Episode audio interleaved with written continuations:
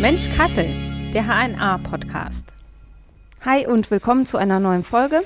Ich bin Lara Thiele und freue mich, dass ihr wieder bei Mensch Kassel mit dabei seid.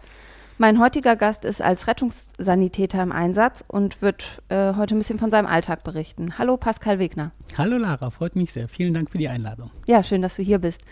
Vielleicht können wir mal ein bisschen positiv starten. Kannst du vielleicht drei Dinge nennen, die du an deinem Alltag als Rettungssanitäter besonders gut findest, die dir vielleicht besonders viel Spaß machen? Positiv starten? Ich wusste gar nicht, dass wir negativ weitermachen. Aber okay, ja, also ich äh, liebe den Beruf des Rettungssanitäters. Erstens mal komme ich mit einer unglaublichen Anzahl von Menschen in Kontakt und zwar wirklich dem gesamten Querschnitt. Also man kann ja arbeiten, wo man will, aber trotzdem hat man ja immer irgendwelche Menschen, mit denen man nicht so viel zu tun hat. Und Rettungsdienst ist vermutlich einer der ganz wenigen Gruppen, die wirklich jeden Menschen kennenlernen. Ja, von auf der Straße leben bis hin zum wirklich reichen Menschen, von extrem gebildet bis hin zu weniger gebildet. Also es gibt wirklich keinen Menschen, den ich nicht kennenlerne und ähm, das hat definitiv von meinem privaten Horizont erweitert, einfach mal zu sehen, was es noch für Gruppen oder für Menschen oder für Lebensweisen gibt, die man vorher gar nicht kannte. Was natürlich extrem doof ist an dem Job prinzipiell ist, dass man immer dann arbeitet, wenn es anderen schlecht geht. Ja, also mhm. das Geilste wäre eigentlich, wenn es den Job nicht geben bräuchte, weil es keinem Menschen schlecht gehen würde. Jetzt sage ich aber immer, es geht ja keinem schlecht, weil ich diesen Job mache zum Glück. Und wenn es den Menschen schon schlecht geht, dann ist es halt auch unheimlich geil, dass wir den Menschen irgendwie helfen können. Und ähm, die Hilfen sind manchmal ein bisschen kleiner. Also Menschen haben ja manchmal größere Probleme, manchmal kleinere Probleme. Und das finde ich halt wirklich unheimlich geil, dass du irgendwo hinfährst und die Menschen sagen hinterher wirklich ähm, Dankeschön oder sind einfach freudig, dass man gekommen ist und einem geholfen wird. Ja, drei positive Dinge wolltest du, glaube ich, wissen, gell? Ja, also es waren jetzt schon zwei. Dritte positive Dinge finde ich definitiv die Gemeinschaft, die es im gesamten Rettungsdienst gibt. Also man sagt das häufig so salopp, aber ich habe es so erfahren. Es ist auf irgendeine Art und Weise ist man eine große Familie. Und zwar jetzt nicht nur in dem Rettungsdienst selbst, sondern auch die Krankenhäuser gehören dazu, die Leitstelle gehört dazu, möglicherweise gehört auch die Polizei oder andere Hilfsorganisationen dazu.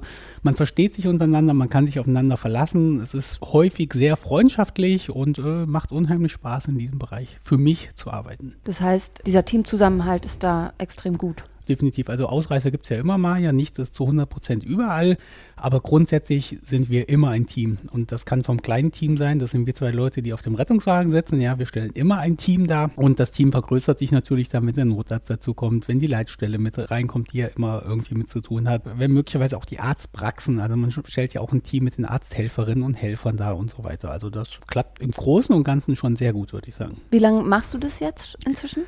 Ich mache den Job ganz grob seit vier Jahren, ähm, wobei ich das erste Jahr äh, sogenannter Praktikant war, freiwilliger Praktikant, also nicht im Rahmen meiner Ausbildung. Ich wollte den Job einfach kennenlernen, reinschnuppern und das war ungefähr ein Jahr, wo ich mitgefahren bin quasi als Praktikant. Danach habe ich dann die Ausbildung gemacht.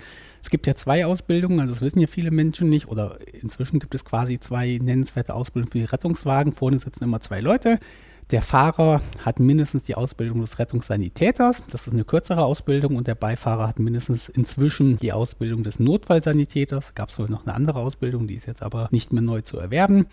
Und ähm, ich habe eben die Ausbildung des Rettungssanitäters dann gemacht und arbeite seit ungefähr drei Jahren dann eben auch als Rettungssanitäter. Und die Notfallsanitäterausbildung ist dann nochmal länger, intensiver? Genau. Was die, unterscheidet sich da? Genau, die Notfallsanitäterausbildung dauerte drei Jahre, ist eine vollwertige Berufsausbildung und ist die zweithöchste medizinische Ausbildung unterhalb des Arztes. Also wirklich ah, eine krass hohe Ausbildung. Und der Notfallsanitäter sitzt dann auch auf der Beifahrerseite. Er ist auch der sogenannte Beifahrer und er trägt eben auch die grundsätzliche Verantwortung des Einsatzes und für den Patienten, um es ganz salopp zu sagen, er ist quasi der Chef. Hat er noch mehr Befugnisse? Hat definitiv auch mehr Befugnisse. Mhm. So als normaler Patient und als Außenstehender sieht man häufig vermutlich keinen Unterschied mhm. zwischen uns beiden, weil wir grundsätzlich ähnliche Dinge machen und ähm, das Ganze uns auch zuspielen und der Notfallsanitäter gegebenenfalls ja auch unter Aufsicht delegieren darf. Aber wenn es denn darum geht, dass wirklich gefahren werden muss, also wenn wir mit den Patienten arbeiten, sind wir beide am Patienten, aber wenn es denn darum geht, wir fahren zur Einsatzstelle oder ins Krankenhaus, dann ist eben auch der Rettungssanitäter der Fahrer. Und hast du in dem Job in letzter Zeit oder seit du es machst, hat sich der Job verändert? Also gut, du hast wahrscheinlich, wenn du jetzt sagst, etwa vier Jahre vor Corona angefangen, dann kam die Pandemie. Aber gab es da so Sachen, wo du sagst, das ist jetzt echt ganz anders als noch, als ich gestartet habe? Äh, ja, also vier Jahre ist natürlich eine relativ kurze Zeit. Ich habe Kollegen, die ähm, 10, 20, 30 Jahre oder so arbeiten. Von daher kann ich jetzt natürlich nicht davon berichten aus eigener mhm. Erfahrung, was passiert ist. Aber ich selber sehe in vier Jahren eine echt krasse Wandlung schon, wo auf der einen Seite Corona sicherlich das Ganze auch zum Teil verursacht. Zum Teil ist es einfach durch Corona nur herausgekommen, als Katalysator quasi. Ich sehe eine Digitalisierung im Rettungsdienst. Also ich komme ja ursprünglich aus dem Beruf des Informatikers, des Wirtschaftsinformatikers. Das heißt, ich habe ja auch ein klein bisschen Hang irgendwie zu der Technik. Und vor vier Jahren haben wir wirklich die Protokolle eines jeden Einsatzes noch mit dem Kugelschreiber geschrieben. Es waren, wenn ich mich recht erinnere, sogar Durchschlags- oder es waren sicherlich Durchschlagsprotokolle und wir arbeiten eben heutzutage voll digitalisiert mhm. mit, wie nennt man das, mit Tablets. Und inzwischen ist das sogar so, dass wir die Einsatzdaten automatisch auf die Tablets bekommen. Unsere Navigationssysteme sind automatisch mit der Leitstelle verbunden. Das heißt, wenn die Leitstelle uns irgendeinen Einsatz gibt, dann geht sofort die, die Route, startet sofort. Der Einsatz ist sofort auf dem Tablet mit allen relevanten Informationen, die irgendwie schon da sind. Man kann inzwischen Fotos von der Einsatzstelle machen. Inzwischen sind die Geräte von allen beteiligten Rettungsmitteln gekoppelt. Das heißt, wenn der Notarzt und wir gemeinsam zum Patienten fahren, dann hat man, haben beide dieselben Informationen irgendwie drauf. Inzwischen sind unsere technischen Geräte, also ich sage jetzt mal zum Beispiel das EKG und so weiter, auch schon digital verbunden. Das heißt, äh, irgendwelche EKGs, die wir schreiben oder allgemein irgendwelche Vitalparameter, die wir erheben, haben wir automatisch auf dem iPad, jetzt habe ich es doch gesagt, die dann hinterher in dem Protokoll drin sind. Also die Digitalisierung auf der einen Seite habe ich schon definitiv krass gemerkt. Was ich in vier Jahren auch gemerkt habe, einfach mal eine andere Seite zu sagen, ist, dass die Einsatzarten sich definitiv schon verschoben haben. Mhm. Es sind subjektiv empfunden, aber ich bin mir sicher, dass das auch auch objektiv nachweisbar ist, viel mehr Einsätze ähm, geworden. Mhm. Inzwischen fahren wir leider auch, ähm, was in den Medien ja häufig schon genannt wird, sogenannte Bagatelleinsätze, also Einsätze, wo es jetzt fraglich ist, ob der Rettungswagen wirklich das richtige Mittel der Wahl in diesem Fall ist. Ich habe da eine relativ hohe Hürde, wo ich sage, ich habe da noch Verständnis zu, ähm, weil nur weil wir irgendwo hinfahren und sagen, wir sind nicht notwendig, und wir fahren wieder weg, heißt das ja nicht, dass der Mensch uns falsch gerufen hat. Ja, ganz, ganz blödes Beispiel, ja. Wenn es jemand in der Brust wehtut und wir fahren dahin und wir können dann eben feststellen, dass das nichts mit dem Herzen zu tun hat, sondern dass es ein eingeklemmter Nerv ist oder dass es sogar ein Muskelkater ist, der in die Brust zieht oder dass es irgendwas mit der Speiseröhre zu tun hat und so weiter. Und dann können wir in Einvernehmen mit dem Patienten wieder wegfahren. Dann heißt das ja nicht, dass wir falsch da gewesen mhm. sind, ja, weil der hatte einen Brustschmerz, der hatte Angst davor und es war vollkommen richtig, uns zu rufen. Jetzt gibt es ja aber auch Einsätze, wo wir hinfahren und wo wir dann mal kurz mit den Patienten sprechen und sagen, ähm, ich will das mal kurz zusammenfassen. Sie haben jetzt seit sechs Wochen Rückenschmerzen. Mhm. Sie wachen jetzt nachts um drei auf, weil sie nicht schlafen können. Sie haben ein Problem, das verstehen wir natürlich auch, ähm, aber wir sind jetzt halt auch ein Rettungswagen und es gibt ja nicht unendlich viele davon. Wenn wir jetzt gemeinsam nochmal überlegen würden, wäre es dann eine Alternative für Sie, dass Sie vielleicht selbstständig mit dem Taxi jetzt zur, äh, ins Krankenhaus vielleicht fahren oder zum ärztlichen Bereitschaftsdienst fahren oder ähm, es tagsüber vielleicht sogar eine Vertretung vom Hausarzt gibt, da muss man dann schon sagen, können wir Patienten dahingehend irgendwie weiterbilden, auch im Rahmen dieses Podcasts, dass man sagt, überlegt doch vielleicht erst nochmal, ob es eine mhm. Alternative zum Rettungswagen irgendwie gibt. Natürlich habe ich für verdammt viele Sachen Verständnis, weil wir im Rettungsdienst, wir sind ja auch die letzte Instanz, die wirklich kommt. Ja, es ist egal, was mit dem Menschen passiert. Ich sage es mal, und wenn einer zu Hause verhungert, weil er aus irgendwelchen Gründen, sei es psychische Probleme oder sei es einfach nur kein Geld oder weil er gewisse Sachen nicht hinbekommt, ja. ähm, egal was passiert, wenn alle Strecke reisen, ist ja die Polizei und der Rettungsdienst die letzten, die kommen. Das heißt, wir sind ja wirklich immer die Backup-Ebene, die irgendwie helfen muss. Und ähm, diese Einsätze sind eben im Laufe der Zeit mehr geworden. Und das meine ich mit, es hat Corona, glaube ich, auch beschleunigt. Also natürlich ist Corona als Krankheit als solches Thema gewesen, was ja, einfach klar. die Einsatzzahlen erhöht hat und so weiter. Aber es haben, glaube ich, Leute den Beruf auch durch Corona verlassen. Das ist zumindest mein Gefühl, weil sie gesagt haben, diese Arbeitsbelastung können sie nicht mehr tragen. Und ähm, jetzt gibt es weniger Arzthelfer in der Praxis und ähm, die Krankenhäuser sind überfüllt. Und das führt natürlich automatisch dazu, dass wir als Rettungsdienst mehr zu tun haben, weil wenn Patienten einfach schneller aus den Krankenhäusern entlassen werden müssen, weil kein Platz mehr da ist und man sagt, na gut, Früher hätte man den einfach nur der Sicherheit halber noch zwei Tage bar ja. halten und jetzt schickt man den nach Hause, dann ist natürlich eine relativ hohe Wahrscheinlichkeit, dass wir als Rettungswagen eine Woche später wieder hinfahren, weil die Wunde sich doch entzündet hat oder weil ja, es doch stimmt. nicht so gut gegangen ist. Ja. Mhm.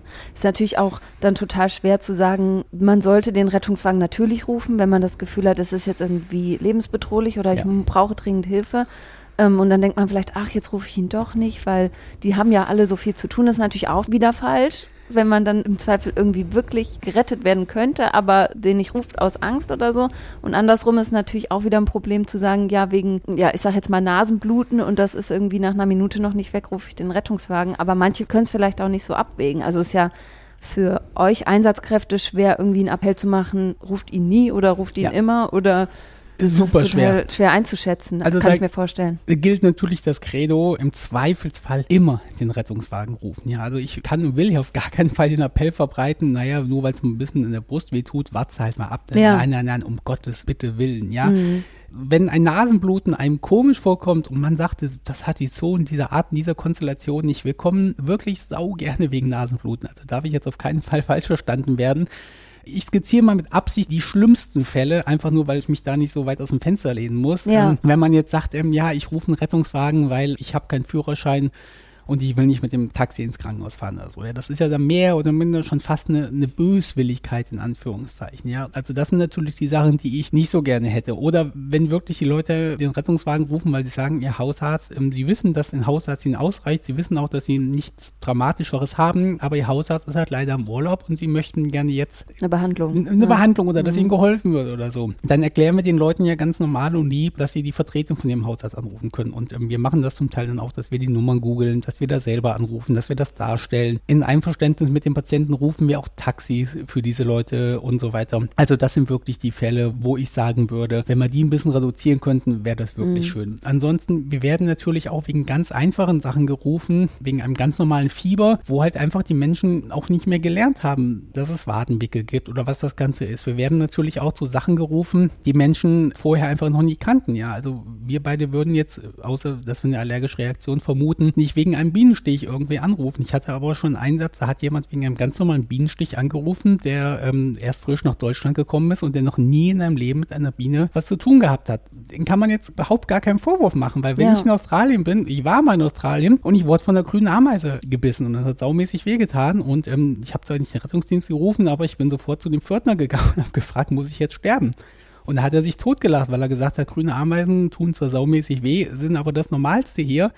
Und ähm, ich wusste aber nicht, ob ich jetzt gelähmt bin in einer Stunde und tot bin, weil ich kannte halt eine grüne ja, Ameise aus Deutschland mhm. nicht. Und da kann ich auch keinen Vorwurf machen, wenn der Deutschland wegen einem normalen Bienenstich mhm. den Rettungsdienst ruft. Also das, man muss sich ja auch immer ein bisschen in die Patienten und in die Menschen hereinversetzen. Und wie gesagt, meine Hürde ist da schon sehr hoch. Also ich habe wirklich viele Leute Verständnis, weil die haben halt in dem Moment ein Problem.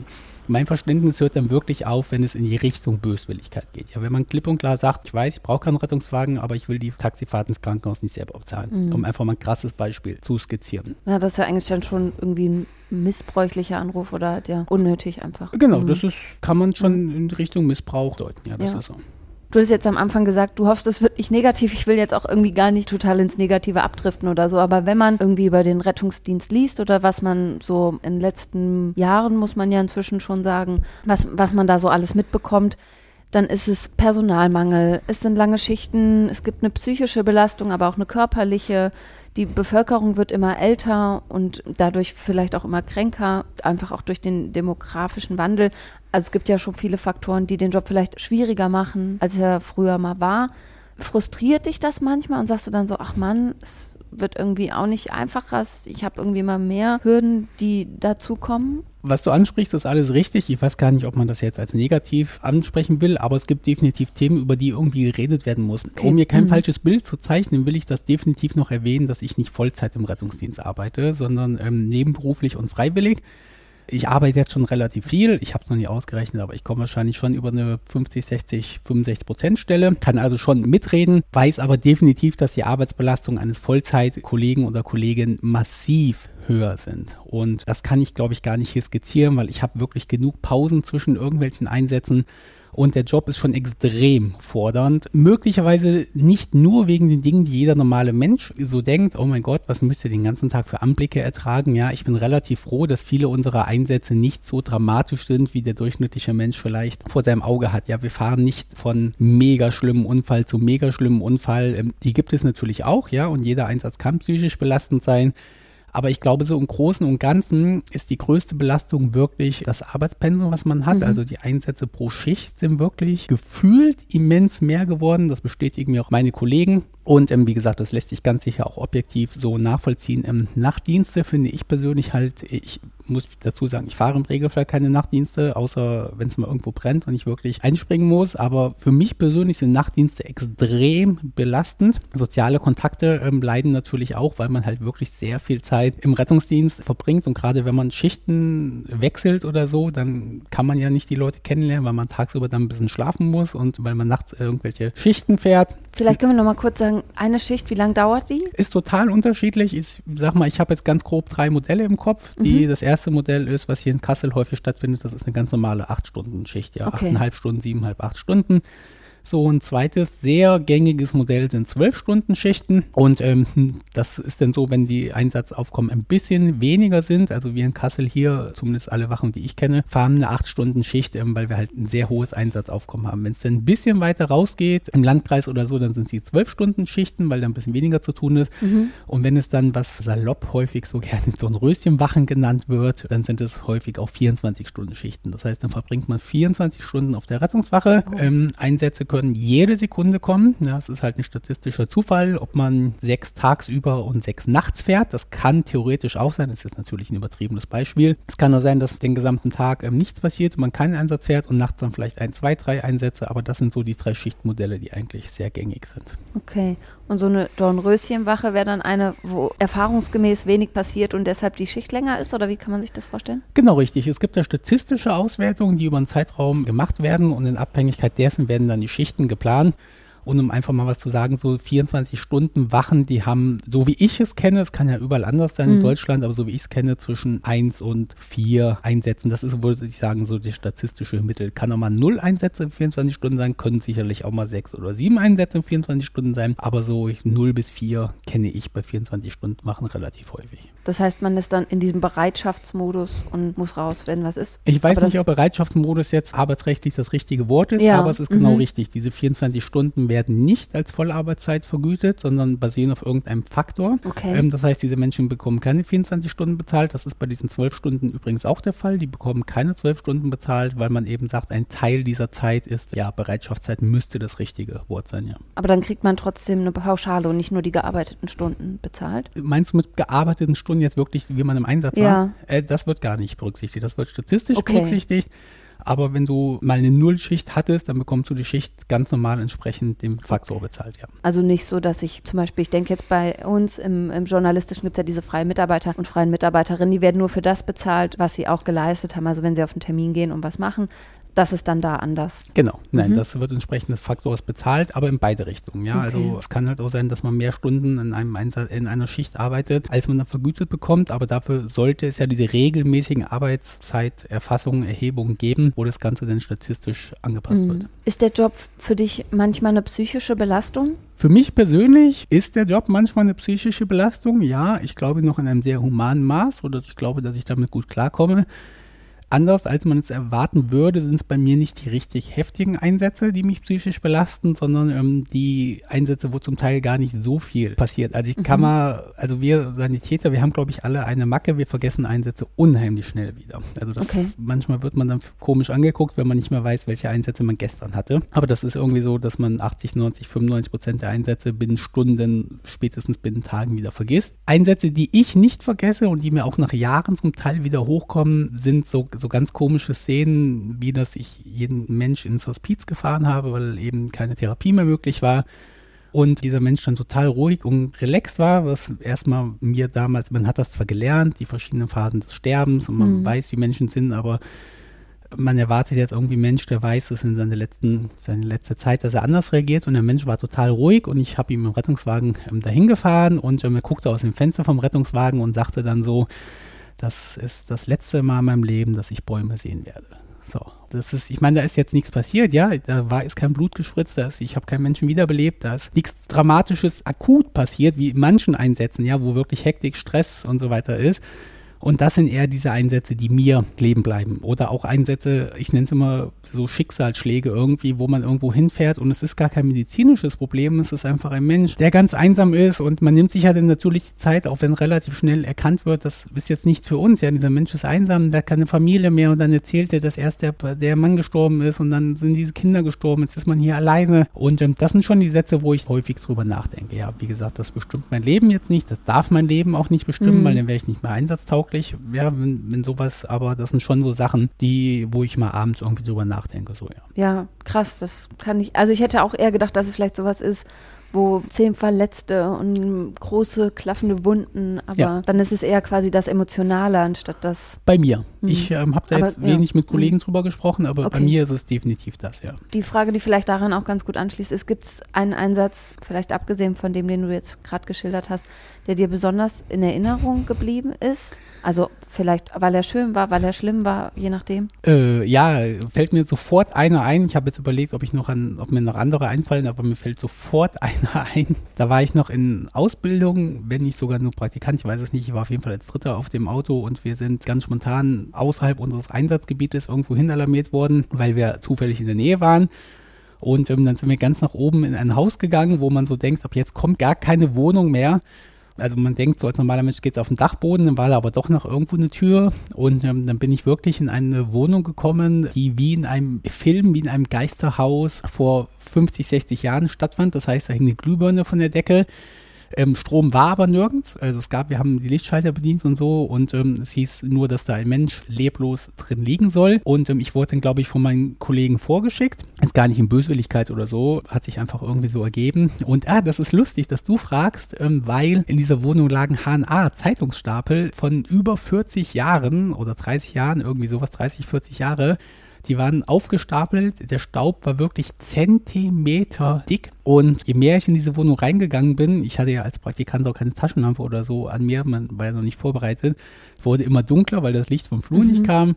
Und ähm, da lag dann wirklich ein Mensch auf dem Sofa, ein Radio lief, habe ich nicht eruiert, ob, ob, da, ob er da Batterien drin hatte oder irgendwie so, oder ob vielleicht nur die Glühbirnen nicht ging. Auf jeden Fall lief dieses Radio. Der Mensch äh, lag auf dem Sofa in eine andere Richtung und hatte so einen weißen Rauschebart. Und äh, ich habe wirklich gedacht, dass das eine, dass die mich jetzt hier äh, foppen wollen, ja, weil ich habe gesagt, das kann es nicht geben. Also du wirst dir in eine Wohnung geschickt, die Glühbirnen gehen nicht, ein Radio läuft, da liegt ein Mensch. So äh, versteckte Kamera. ja, ich habe gedacht, dass man das so mit Praktikanten macht. Ach ja. so. Ich, mhm. Also man denkt ja nicht rational in dem Moment. Ich habe gedacht, das ist so ein Praktikantengag hier, da muss jeder einmal durch.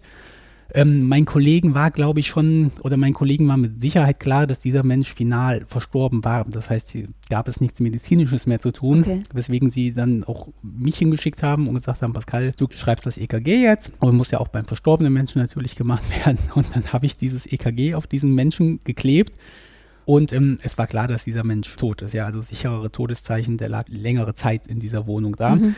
Gab es nicht. Und ich habe das EKG draufgeklebt und das EKG hat dann ausgeschlagen und hat einen vermeintlichen Herzschlag angezeigt.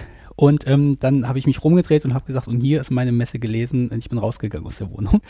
Oha. Und äh, habe gesagt, ich kann ja auf gar keinen Fall jetzt noch weitermachen. Und ich habe das hinterher erklärt bekommen. Dieser Herr hatte eine Strumpfhose an aus Plastik oder irgendwie sowas. Mhm. Und die hatte ich nicht gesehen, weil die Hautfarben war und weil er schon länger da lag. Und ähm, da gab es wohl elektrische Fehlleitungen oder vielleicht dadurch das Radio. Das wusste ich damals alles noch nicht, dass ein Radio solche Fehlanzeigen auf dem EKG machen kann. Und ähm, aber ja, man merkt schon, dass mir diese Sache immer noch im Kopf ist. Und das war ganz am Anfang meiner Rettungssanitäterkarriere das war definitiv ein Einsatz, den man nicht vergisst. Wow, es klingt ja fast wie aus so einem Horrorfilm oder so. Dann äh, genau, es war wie im Horrorfilm. Also auch als das Radio lief, so, das war wie im Horrorfilm, aber als das EKG dann für mich erstmal irgendwelche Herzaktivitäten angezeigt hat, da war es wirklich, das war das einzige Mal in meinem Rettungssanitäterleben, wo ich gesagt habe, jetzt gehe ich raus. Das ist nie mehr danach passiert. Gut, danach war meine Option auch geringer, weil danach kann ich nicht gehen. Ich muss helfen, sage ich mal, wenn keine Gefahr für mich besteht. Ähm, aber ich hatte auch danach nie mehr den Drang eigentlich. Mhm. Jetzt hast du gerade gesagt, du musst helfen, wenn keine Gefahr für dich besteht. Diese Gefahr für Rettungseinsatzkräfte steigen ja leider auch oder zumindest die Angriffe auf Rettungskräfte nehmen zu. Man hatte jetzt Silvester 2022, gab es ja auch Angriffe auf Einsatzkräfte, also war vor allem Polizei und Feuerwehr in, in Großstädten.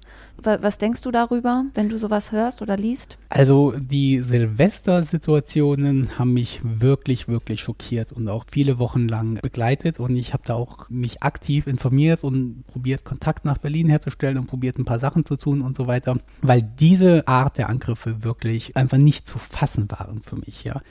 Diese Art der Angriffe muss ich sagen, wie gesagt, ich bin erst seit vier Jahren dabei, ich fahre in Teilzeit, ja, das ist alles nicht repräsentativ, ähm, habe ich so in Kassel persönlich noch nicht erlebt.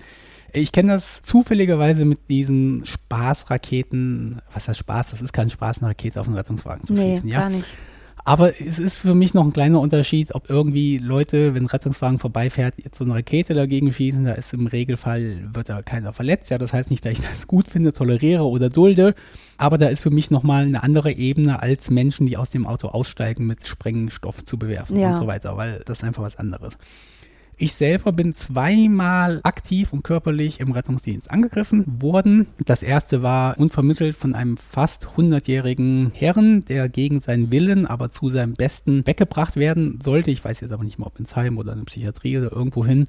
Ähm, der war ein bisschen uneinsichtig. In diesem Fall machen wir Rettungsdienste natürlich gar nichts mehr, sondern holen uns die Polizei dazu, weil die die einzigen sind, die durchgreifen dürfen. Das haben wir auch so gemacht. Ähm, die Polizei hat ihn dann überredet, um mit uns zu kommen, hat ihn auf unseren Stuhl gesetzt und ähm, wirklich aus dem absoluten Nichts, das habe ich nicht kommen sehen, das habe ich nicht erahnen können, hat er mit der Faust ausgeholt und mir zwischen die Beine geschlagen. Jetzt nicht schwer verletzt. Es hat natürlich blöd wehgetan. Es war eigentlich eher so die Verärgerung, dass er es getan hat, als Ja. wirklich so, dass er mich da jetzt mit verletzt hat natürlich. Das war der erste Angriff, den ich hatte, würde ich diesem Menschen aber keinerlei Schuld zuschreiben. Ja, das war zwar absichtlich getan, aber im Rahmen seiner Erkrankung, die äh, eine Demenz war oder irgendwas anderes war, solche Menschen kann ich per se nicht böse sein. Ich persönlich ziehe meine Grenze da sogar relativ hoch und sage selbst betrunkene Menschen oder Menschen unter Drogen, die mich, was mein zweiter Angriff war, Menschen unter Drogen, die mich angegriffen haben. Ja, diese Menschen machen das ja nicht in vollem Bewusstsein, sondern die haben irgendein Problem in diesem Moment sind nicht Herr ihrer Dinge, äh, ihre Sinne und natürlich können die sagen, ja mein Gott, wenn du aggressiv wirst, wenn du trinkst, dann trink halt nicht. Ja, natürlich, aber in dem Moment sind sie halt eben betrunken, ja. Und wenn ich dann von einem Betrunkenen angegriffen werde, ja, dann ist er halt einfach betrunken, ja. Dann toleriere ich das nicht, dann finde ich das nicht gut, natürlich, aber dann muss ich halt einfach sagen, er macht es nicht in diesem Bewusstsein, dass er mir als Mensch, also als Rettungssanitäter irgendwas Böses tun möchte. Angriffe, die wirklich, wo Menschen wirklich im vollen Bewusstsein uns Rettungsdienste angreifen, hatte ich direkt noch nicht. Was ich in der Tat schon mehrfach hatte und was ich auch mit Kollegen besprochen habe, sind, dass Gaffer aggressiv gegenüber uns werden. Also ich mache das so, dass wenn ich in Notfallsituationen bin und irgendwie Gaffer entstehen, dass ich dann schon im Rahmen der zeitlichen Möglichkeiten ein schnelles ähm, Wort sage. Ja, da ist jetzt auch in diesem Fall, wenn ich da gerade Material vom Rettungswagen hole, dann kann ich auch nicht stehen bleiben und den Leuten das in Ruhe erklären und sagen, hey, ist ihre Nachbarin, die möchte vielleicht nicht, dass sie zugucken, sondern dann sage ich beim Hin und Her gehen halt auch mal schnell, ähm, lieb, wenn sie bitte, wenn sie bitte einfach in ihre Wohnung gehen oder so. Und da habe ich es in der Tat mehrfach schon gehabt, dass diese Menschen das überhaupt nicht eingesehen haben und ich dann gemerkt habe, dass deren Antwort jetzt auch so ist, dass wenn ich jetzt nicht einfach wirklich gar nichts mehr sage, dass hier ein wirkliches körperliches Eskalationspotenzial ist. Das Krass. ist natürlich wirklich schlimm. Und das sind natürlich auch Menschen, die stehen jetzt mutmaßlich nicht unter irgendeinem Einfluss irgendwelcher Substanzen und die haben Nee. mutmaßlich auch kein medizinisches Problem. Ja, das sind wirklich Menschen, die jetzt nicht einsehen, warum sie jetzt nicht hier zugucken dürfen bei den Sachen, die hier gerade passieren. Im Alltag hat unser Rettungsdienst natürlich viel mehr, viel krassere Gefahren. Natürlich ist jeder, jeder Verkehrsunfall und so weiter eine Gefahr, aber lustiger, lustigerweise ist falsch, aber seltsamerweise sind die Sachen relativ gut abgesichert bei so großen Verkehrsunfällen. Ja, da kommt die Feuerwehr Ja. hinzu. Ähm, Wir selber achten natürlich auch drauf, den Rettungswagen so zu stellen. Also ich habe jetzt weniger Angst auf der Autobahn, bei einer gesperrten Autobahn von irgendwem angefahren zu werden, als ich jeden Tag im Alltag, wenn ich mit dem Rettungswagen in ganz Kassel anhalte, die Tür aufmache, da ist meiner Meinung nach wirklich eine tägliche große Gefahr, weil die fahren wirklich sehr knapp an so einem Rettungswagen vorbei. Zum Teil fahren die Auto. Ich persönlich probiere im Rahmen der Möglichkeiten niemals unnötig eine Straße zu blockieren. Wir haben das Recht, ähm, wir haben die Sonderrechte, wenn es ein Notfalleinsatz ist und wenn es sein muss, blockieren wir halt auch mal eine Straße, ja. Das dürfen wir, das machen wir auch. Trotzdem probiere ich immer ein Mittelmaß zu finden und wenn es irgendwie im Rahmen des Einsatzes ohne Zeitverzug möglich ist, lasse ich Straßen zugänglich und parke irgendwie an der Seite und Ja. so weiter. Und trotzdem probieren Leute, sich da wirklich häufig eng vorbeizuschieben. Aber ich wollte mal lustigerweise sagen, so die größten Gefahren im Rettungsdienst, was einfach am häufigsten passiert, ist wirklich, dass wir über irgendeinen Teppich stolpern und uns die Beine brechen. Ähm, oder jetzt, als, als wieder Winter war, da, wo wir Einsätze haben, da ist meistens nie geräumt, weil wir fahren ja jetzt nicht zu kerngesunden 40-Jährigen hin, sondern meistens sind die Leute, wo wir hinfahren, schon länger krank. Das heißt, die können auch schon länger keinen Schnee mehr räumen. Mhm dass wir da wirklich irgendwo ausrutschen. Ich lerne auch Häuser kennen, wo ich dann bei Schnee Treppen hochgehe, die sind glatter, als das eine Eissporthalle ist. Und dann denke ich mir, das kann doch nicht sein, dass man in Deutschland irgendwelche Sachen baut, wo wirklich kein Hoch- und Runterkommen bei Regen oder bei Schnee ja, ist. Das stimmt. Ansonsten, wenn man irgendwie ein schweres die Treppen runterträgt, da passiert es halt schon wirklich schnell, dass man sich durch eine falsche Bewegung irgendwie was verdreht oder verhebt oder mhm. einklemmt und so weiter. Also ich würde sagen, das sind so wirklich die Alltagsgefahren des ja. Rettungsdienstes. Okay. Okay, und die wahrscheinlich auch häufiger vorkommen als irgendwie. Ja, quasi in jedem Einsatz. Ne? Mhm. Also kann immer passieren. Genau, egal wo ich jetzt hinfahre, ich muss immer aussteigen. Es ist immer im fließenden Verkehr irgendwie. Ähm, ja. Ältere Leute haben irgendwie einen Hang zu Teppichen, die an den Seiten hoch äh, stehen. Ich bin jetzt kein Mensch, der den ganzen Tag durch die Gegend stolpert. Ich habe meine Beine schon 37 Jahre relativ gut im Griff. Aber über wie viele Teppiche und Kanten ich schon in Wohnungen gestolpert bin, zum Glück nie verletzt, das ist wirklich schon bemerkenswert. Mhm. Ist ja für die Leute eigentlich auch selbst eine Stolperfalle wenn es dann überwiegend ältere Menschen sind, müsste man meinen. Also ich erkenne eine Korrelation, je schlechter Menschen zu Fuß sind, erstens, desto höher wohnen sie in den Häusern mhm. und zweitens, desto mehr Stolperfallen haben sie da versteckt. Ja, man könnte das jetzt spaßig irgendwie ein bisschen sagen, ob sie sich trainieren wollen, dass die Beine irgendwie noch ein bisschen erhalten bleiben oder so, ja. Aber ja, ich musste schon salopp manchmal nachfragen, was denn jetzt die Intention ist, wenn man doch so schlecht zu Fuß ist und man dann wirklich sieht, wie der Rollator mehrfach an diesem Teppich ja. hängen bleibt. Aber das ist dann häufiger so, dass die Leute sagen, ich habe da noch nie drüber nachgedacht, der Teppich liegt schon 40 Jahre da, ja. aber sie haben recht, es würde es ja leichter, wenn ich ihn wegräumen würde. Ja, okay, solche, ich sag mal, Stolperunfälle oder so sind natürlich das eine, aber wenn man dann wirklich aktiv angegriffen wird, ist ja auch nochmal eine ganz andere psychische Belastung vielleicht auch oder einfach ein ganz anderer Gefahrenfaktor, weil man nie weiß, wie reagiert die andere Person. Um vielleicht nochmal kurz darauf zurückzukommen, kannst du dir erklären, woher dann Wut gegen Einsatzkräfte kommt? Also bei Polizei, ich will es nicht entschuldigen oder so, aber da kann man vielleicht sagen, jemand hat schlechte Erfahrungen gemacht. Aber Feuerwehr, Rettungsdienst, die wollen einem ja immer helfen. Also wann kommt die Feuerwehr, um einem was Böses zu wollen? Das passiert ja nicht. Die ist immer nur dafür da, um einem in Notsituationen was Gutes zu tun, Abhilfe zu schaffen. Wieso gibt es dann Menschen, die, also die Rettungskräfte angreifen? Da haben unsere Feuerwehrkollegen noch einen ganz kleinen Vorteil, weil Feuerwehr sind wirklich die, die nur kommen, um zu helfen. Es gibt mhm. meines Wissens nach keine Situation, wo eine Feuerwehr in anderer Situation irgendwie kommt.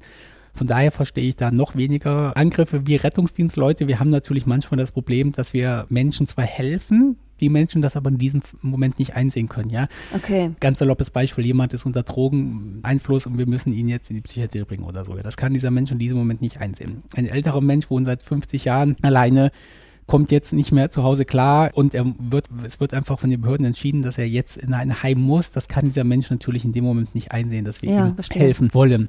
Abgesehen davon aber, woher jetzt Aggressionen gegen Einsatzkräfte kommen können, ich will, wie du auch sagst, ich will das nicht entschuldigen und nicht tolerieren, aber ich muss mir auch irgendeine Erklärung ja. suchen. Und ich kann mir beim besten Willen nicht vorstellen, dass irgendein Mensch in Deutschland sagt, ich will jetzt einem Rettungssanitäter was Böses tun. So. Warum auch immer, kann ich mir nicht vorstellen. Von daher denke ich, dass in deren Köpfen das eine Art Spiel oder Spaß ist. Ja, es blinkt blau. Die haben da ja ähm, irgendwie lustige Schutzsachen an und guck doch mal, wie lustig die hüpfen und so weiter. Ähm, also ich, ich habe keine Ahnung. Also vielleicht ist das auch ein bisschen Selbstschutz und Naivität, dass ich sage, ich kann mir nicht vorstellen, dass mir einer was Böses will in meiner Funktion als Rettungssanitäter. Ja, weil wenn ja. das, wenn ich das im Kopf hätte, ich fahre durch Kassel und wüsste, es gäbe Menschen, die mir aktiv was Böses wollen, weil sie was gegen Rettungssanitäter hätten. Also erstmal wäre mein Mensch Menschenbild dann erschüttert und ja. zweitens mal hätte ich auch Angst. Von daher rede ich es mir und das ist mein Glaube, dass wenn man diese Menschen jetzt im Nachhinein befragt, im Rahmen der strafrechtlichen Ermittlung auch, dass die Menschen wirklich sagen, ich habe mir da nichts bei gedacht. Ich meine, klar, da ist jetzt der nächste Step und zu sagen, wie denn, du hast ja nichts bei gedacht, wenn du Sprengstoff auf Menschen wirfst. So, ist natürlich schwierig zu verstehen für uns normal denkende Menschen irgendwie oder rational denkende Menschen. Aber ich habe persönlich bei Rettungsdienst und Feuerwehr ähm, sehe ich es wie du, ja, die Polizei, manche haben Probleme mit der Polizei.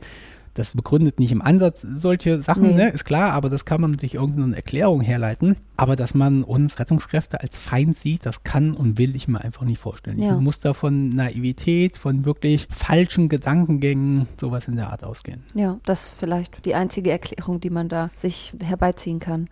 Aber als du angegriffen wurdest, hast du da oder trägst du davon noch irgendwelche Schäden davon? Sei es jetzt körperlich oder dass du psychisch da noch manchmal drunter leidest oder davon belastet bist? ich sag's mal so, es ist ein Einsatz, an den ich immer, immer mal, aber an den ich mal denke. Ja, ich habe probiert nachzurechnen. Ich komme auf eine vierstellige Anzahl von Einsätzen, die ich gefahren bin. Genau kann ich es nicht sagen ad hoc. Und das ist einer der wenigen Einsätze, an die man mal denkt. Ja, auch wenn man in dieser Region ist, wenn man in diesem Haus ist. Und ich muss ja sagen, dass ich zum ersten Mal in meinem Leben in solch einer Situation war, wo Menschen jetzt aktiv und gezielt mich gerade angreifen. Und ähm, ich ähm, in diesem Moment, das muss man ganz klar sagen, Todesängste hatte. Ja weil es mir nicht im Ansatz möglich war einzuschätzen, was passiert hier gerade. So eine Polizei, die vielleicht jeden Tag mal angegriffen wird, die aber auch ausgebildet ist in Verteidigung und so weiter, die kann vielleicht schon in dem Moment, wo das stattfindet, ähm, sagen, ja, okay, der ist mir, der kann mir nicht viel anhaben und so weiter. Ich wusste in diesem Moment aber nicht, wie das Ganze hier ausgehen wird, in dem Moment, wo ich in der Situation war. Und ähm, das hat psychisch in dem Moment auch ganz viel ähm, gemacht. Es ist auch nicht so, dass ich mich nicht hätte verteidigen können.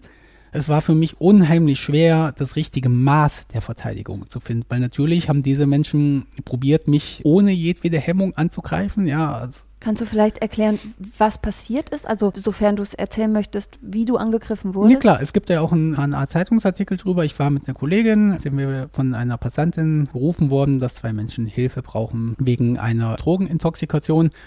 Und dann ähm, sind wir da hingefahren und es war schon sehr, sehr, sehr schnell ersichtlich, dass diese Menschen Hilfe brauchen, dass diese Menschen das aber nicht einsehen können. Und dann haben wir die komplett richtige Entscheidung getroffen und haben nichts weiter gemacht, außer die Polizei hinzuzuziehen. Das heißt, wir haben nicht probiert, auf die einzureden und so weiter. Wir haben sofort deeskaliert, haben die Tür verschlossen, sind nach draußen gegangen und haben die Polizei hinzugezogen.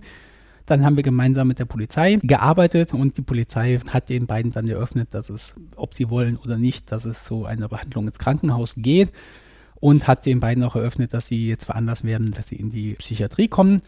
Und das hat bei diesen Menschen in dem Moment für so einen ähm, Panik ähm, gesorgt, dass sie die Polizisten angegriffen haben. Und die Polizisten waren auch wirklich so schockiert und auch überfordert, also körperlich überfordert, ja, das heißt, die Polizisten sind diesen beiden ähm, Menschen nicht Herr geworden und ähm, so dass, ähm, also da kann man mich jetzt vielleicht auch nur für rügen im Nachhinein und das war vielleicht auch die falsche Situation, aber als ich gesehen habe, dass die, äh, die falsche Reaktion, dass die Polizisten in dieser Sekunde nicht Herr der Sache waren, bin ich den Kollegen zu Hilfe gekommen. Das heißt, ich bin dann wieder absichtlich in dieses Handgemenge rein und ähm, habe einfach nur die Polizisten unterstützt, weil dieser eine Herr eben so kräftig war, dass beide Polizisten ihn alleine nicht bändigen konnten. Und da gab es ja noch einen zweiten Menschen dazu, der da mitgemacht hat. Und natürlich hat daraufhin meine Kollegin mich unterstützt. Und so ist es halt innerhalb von Sekunden passiert, dass wir zu viert in einem Handgemenge mit zwei Leuten waren. Und jetzt hatte ich aber halt eher das Problem, dass die beiden natürlich ohne jedwede Grenze uns vier angegriffen haben. Das heißt, die haben mit allem, was sie hatten, sich gewehrt, geschlagen, getreten, mit Hilfsmitteln und so weiter. Und ich als Rettungssanitäter kann ja aber nicht über das Maß hinausschlagen. Das heißt, ich habe eigentlich ausschließlich probiert, ähm, jedwede Angriffe abzuwehren und habe dafür gesorgt, dass diese Menschen nicht mehr an die Polizisten rankommen. Das heißt, die beiden Polizisten haben sich dann um die einen Herrn gekümmert und ich habe einfach nur probiert, ähm, die zweite Person fernzuhalten, indem Okay. ich mich im Rücken hingedreht habe oder mit den Händen mein Gesicht geschützt habe und so weiter. Und natürlich kam irgendwann der Punkt, wo ich dachte, wow, ich werde hier gerade wirklich, ich kann das nicht einschätzen, ich werde hier gerade wirklich, ich habe Tritte in den Bauch abbekommen, ja, ich habe Schläge gegen den Kopf, die mich nicht erreicht haben, aber bekommen habe, wo ich irgendwann dachte, wie weit, ich bin nicht ausgebildet im Nahkampf, Ja. ja. ich bin noch nicht ausgebildet in Verteidigung und ich bin sehr, sehr, sehr, sehr froh, dass ich nichts anderes gemacht habe, außer mich zu verteidigen, weil ich hätte, ja, im Nachhinein ist es immer leicht zu sagen, war das jetzt noch Notwehr, dass du, Ja. dass du Hm. da Dann auch mal- noch auf dich zurück, Genau. dass du äh, Genau, also ich habe sie nicht mal geschubst oder solche Sachen. Bin ich sehr froh drüber, aber es wäre sicherlich legitim gewesen, wenn man Dritte gegen Kopf und Co. kriegt, dass man diese Personen auch zurückschubst. Ja, Ja. aber es war für mich als unausgebildeter Mensch, der noch nie in solch einer Situation war, unheimlich schwer, sich zurückzuhalten. Und ich glaube, ich habe dann mich noch weit über dessen zurückgehalten, was jemand getan hätte, der damit häufiger in Kontakt kommt. Der dann sagt, so jetzt reicht's doch mal und die Person dann eben in die Ecke schubst, aber ich wollte halt auf gar keinen Fall irgendeine Verletzung verursachen, obwohl diese Person wirklich probiert hat, mich massiv zu verletzen, ja. Mhm. Das heißt, körperlich trägst du jetzt nicht noch irgendwie Folgeschäden davon? Nein, ich musste dann zwar selbst als Patient ins Krankenhaus auch untersucht werden, aber ich habe meinen Dienst dann auch mit Schmerzen zwar fortgesetzt, aber zwei Tage später war körperlich alles okay. erledigt. Ja. Also wenn dann nur noch diese Gedanken, die ab und zu ja. dahin gehen. Ja. Mhm. ja, also schon irgendwie auch eine harte Geschichte. Hast du da jemals in letzter Zeit oder auch nach diesem Einsatz vielleicht dann gedacht, ich höre auf damit? Also, wenn ich es richtig verstanden habe, bist du ja auch finanziell auf den Job nicht angewiesen, wo es anderen vielleicht anders geht, dass die sagen, ich weiß gar nicht, was ich sonst machen soll, ich muss ja irgendwie die Miete zahlen. Das ist bei dir vielleicht nicht der Faktor, aber dann, also hast du jemals gedacht, dann höre ich jetzt auf, so viel Spaß macht es mir dann doch nicht mehr?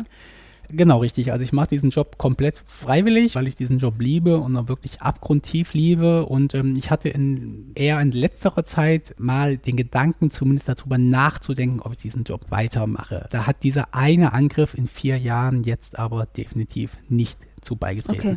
Also natürlich geht man dann aus dieser Wohnung raus, ja, äh, hat Schmerzen, liegt im Krankenhaus, wird gerade selbst behandelt und denkt dann mal so, so ganz erlaubt, ich muss das hier nicht machen. Ja. Ich muss mich hier nicht verprügeln lassen, jetzt reicht's oder so, ja. Aber nein, der Job war es dann nicht. Das waren eher andere Dinge, ähm, Sachen, die im gesamten Rettungsdienst nicht so gut funktioniert haben, wo ich zumindest mal gedacht habe, so jetzt denke ich mal einfach ganz Ergebnis auf eine Stunde drüber nach. Ist der Rettungsdienst noch das, was ich weitermachen möchte? Und ich kann aber sagen, zum aktuellen Zeitpunkt ist es 100 Prozent ein Ja. Also ich äh, liebe diesen Job mehr als jedes andere Hobby, was ich habe, äh, mehr als jeden anderen Job, den ich schon mal gemacht habe und ich möchte den auf jeden Fall zum aktuellen Zeitpunkt weitermachen, ja. Mhm. Was eher so manchmal war ein Gedankengang, das sind auch die einzigen Einsätze, die ich nicht mag, also eklige Einsätze und so, ja, wo es wirklich eklig ist, das sind jetzt keine Einsätze, wo ich auch nur drüber nachdenken würde, den Job nicht mehr zu machen, ja. Das gehört dazu, das mache ich genauso wie jeder andere auch. Wenn es jetzt aber wirklich um Infektionskrankheiten geht und da ist Corona noch noch eine der Sachen, ja, die man ein bisschen besser wegstecken kann, aber es gibt wirklich auch Infektionskrankheiten, die schwieriger sind und ähm, wo wir uns zum Teil auch schwerer schützen können. Natürlich haben wir Schutzmaßnahmen und unser persönlicher Schutz steht auch immer an erster Stelle. Aber ich kann noch so viel Brillen aufziehen, wenn infektiöses Blut mir doch in dem Moment ins Auge spritzt, ähm, wo die Brille runtergerutscht ist. Ja, diese Möglichkeiten gibt es einfach. Ja. Und wenn diese Infektionssachen, wo ich wirklich mein eigenes Leben massiv gefährde, was für mich auch nicht einfach kalkulierbar ist. Ich meine, so eine Schlägerei kann ich auf irgendeine Art und Weise kalkulieren. Ich weiß, wie oft die vorkommt. Ich kann mich zurückziehen. Ich kann probieren zu deeskalieren. Und dass ich angegriffen werde mit Messer und Pistole, das kann mir als ziviler Mensch genauso passieren wie als Rettungssanitäter. So, das kann ich alles hinnehmen zum aktuellen Zeitpunkt.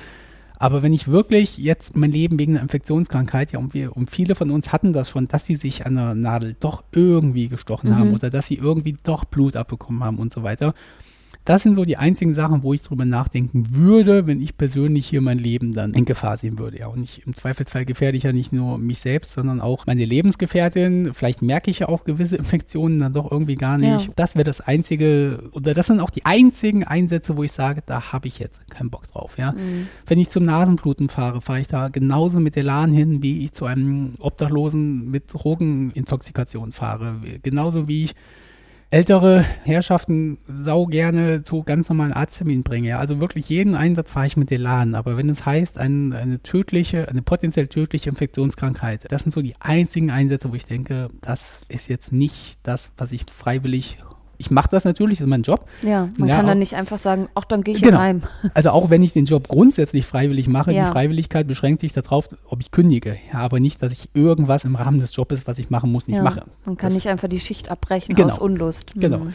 Und aber darüber hinaus gibt es keinen Grund, warum ich den Job aktuell an den Nagel hängen würde. Und würdest du ihn anderen jungen Leuten, die vielleicht überlegen, dahin zu gehen, ihn empfehlen? Mm, ja, also da sind jetzt so zwei Herzen in meiner Brust, weil einerseits möchte ich natürlich überhaupt keinen Kollegen verlieren. Wir brauchen wirklich jeden einzelnen Menschen, der den Job macht, weil wir sind schon zu wenige. Auf der anderen Seite ist der Job halt wirklich auch extrem fordernd, psychisch genauso wie körperlich und 10, 20, 30, 40 Jahre Schichtdienste und ähm, Schwerheben und so weiter geht halt an keinem Menschen spurlos vorbei. Und von daher bin ich, wenn mich wirklich Freunde fragen, hey, würde ich den Job machen, soll ich den Job machen, sage ich immer ein ganz klares Ja. Such dir aber einen Ausgleich dazu. Mach diesen Job vielleicht nicht unbedingt in Vollzeit, sondern mach eine 75% Stelle und die anderen 25% arbeitest du irgendeinen Ausgleich, wo du genau das Gleiche verdienst Und ich kann mir ja meine Arbeitgeber aufteilen quasi, ja, ich sitze zu 25 Prozent im Büro oder mache was mit Sport oder mhm. werde Fitnesstrainer oder Yogalehrer oder egal, wo ich ein Fable für habe und mache zu 75 Prozent diesen Job. Und ich glaube, dass wir dadurch die Menschen länger im Rettungsdienst halten können. Weil wenn jemand den Job zu 100 Prozent macht, 10 Jahre, 20 Jahre, ja, irgendwann kann dieser Mensch nicht mehr. Ja. Und ähm, dann verlassen diese Menschen den Rettungsdienst häufig ganz. Das sehe ich gerade wirklich gefühlt in Scharen, wie bei allen Rettungsdienstorganisationen deutschlandweit, die Leute sagen, und jetzt mache ich den Job nicht mehr. Und weil ja gerade alle Firmen suchen, ist es für diese Menschen dann auch leicht, irgendwo anders reinzukommen. Und dann sind diese Menschen halt komplett weg aus unserem Bereich. Und von daher bin ich halt ein großer Fan, so wie ich. Ähm, ich mache ja auch noch meinen Informatikjob nebenbei quasi und ähm, ich teile mir das auf und für mich ist beides ein super Ausgleich. Mhm. Wenn ich jetzt mal fünf Tage am Stück Rettungsdienst gefahren bin und ich auch einfach genug von diesen Einsätzen hatte, das ist nach fünf Tagen schon so, dass ich sage, jetzt reicht's mal. Ja. Dann mache ich zwei Tage Pause oder zwei Tage meinen Informatikjob und dann habe ich wieder so viel Bock auf den Job, dass ich unbedingt irgendeine Schicht übernehmen möchte. Und ich weiß, dass das nicht jeder so machen kann wie ich, das ist vollkommen klar. Ja. Aber es spricht ja nichts dagegen, sich wirklich wirklich einen Nebenjob zu suchen und zu sagen, ich reduziere um einen Tag irgendwie. Und auch wenn das momentan extrem doof ist, wenn ein Kollege sagt, ich arbeite jetzt einen Tag weniger hier.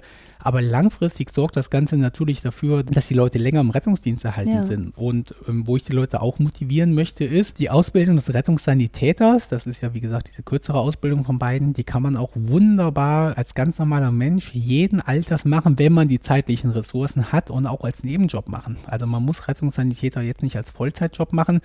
Man kann das als Minijob sogar machen. Man kann ein, zwei, drei Mal im Monat irgendeine Schicht übernehmen. Und wir haben einige Leute, die machen das neben einem komplett anderen Job. Die arbeiten hier in irgendeinem Autowerk und ähm, fahren trotzdem nebenbei Rettungsdienst. Und zusätzlich gibt es ja auch noch kleinere Ausbildungen, wie zum Beispiel den Sanitätshelfer wo man dann aber trotzdem auf irgendwelchen Veranstaltungen den Sanitätsdienst mit unterstützen kann und so weiter. Ich kann sagen, dass ich ein Mensch war, der 30 Jahre lang nichts mit sozialen Berufen zu tun hatte, der aus einer ganz anderen Ecke kommt, der weder Zivildienst gemacht hat noch beim Bund war. Und ich mir niemals hätte vorstellen können, dass ich diesen Job mache. Und ich habe es ausprobiert und habe mich unglaublich verliebt drin. Also mhm würde sehr gerne Menschen motivieren, die sagen, ich könnte mir das vorstellen, sich zu informieren, wie die Rettungssanitäter-Ausbildung funktioniert. Da gibt es verschiedenste Modelle, ob man das am Stück macht, im Blog unterrichten. Ich glaube, aber auf die Informationen ist bitte nicht festnageln, dass man die sogar an Wochenenden zum Teil absolvieren mhm. kann. Also gibt viele Möglichkeiten. Es gibt viele Möglichkeiten, ja auch was die Bezahlung angeht. Es gibt Modelle, wo man selber bezahlen muss. Es gibt Organisationen in Deutschland, die unterstützen einen. Entweder, dass sie es komplett übernehmen oder eben, dass sie sagen, wenn du hinterher für uns arbeitest, wird das wieder wieder verrechnet und so weiter. Also da gibt es wirklich, wir brauchen jede Unterstützung in dem Bereich, die wir kriegen können. Ja, super. Gleich noch ein kleiner Appell mit dabei. Ja.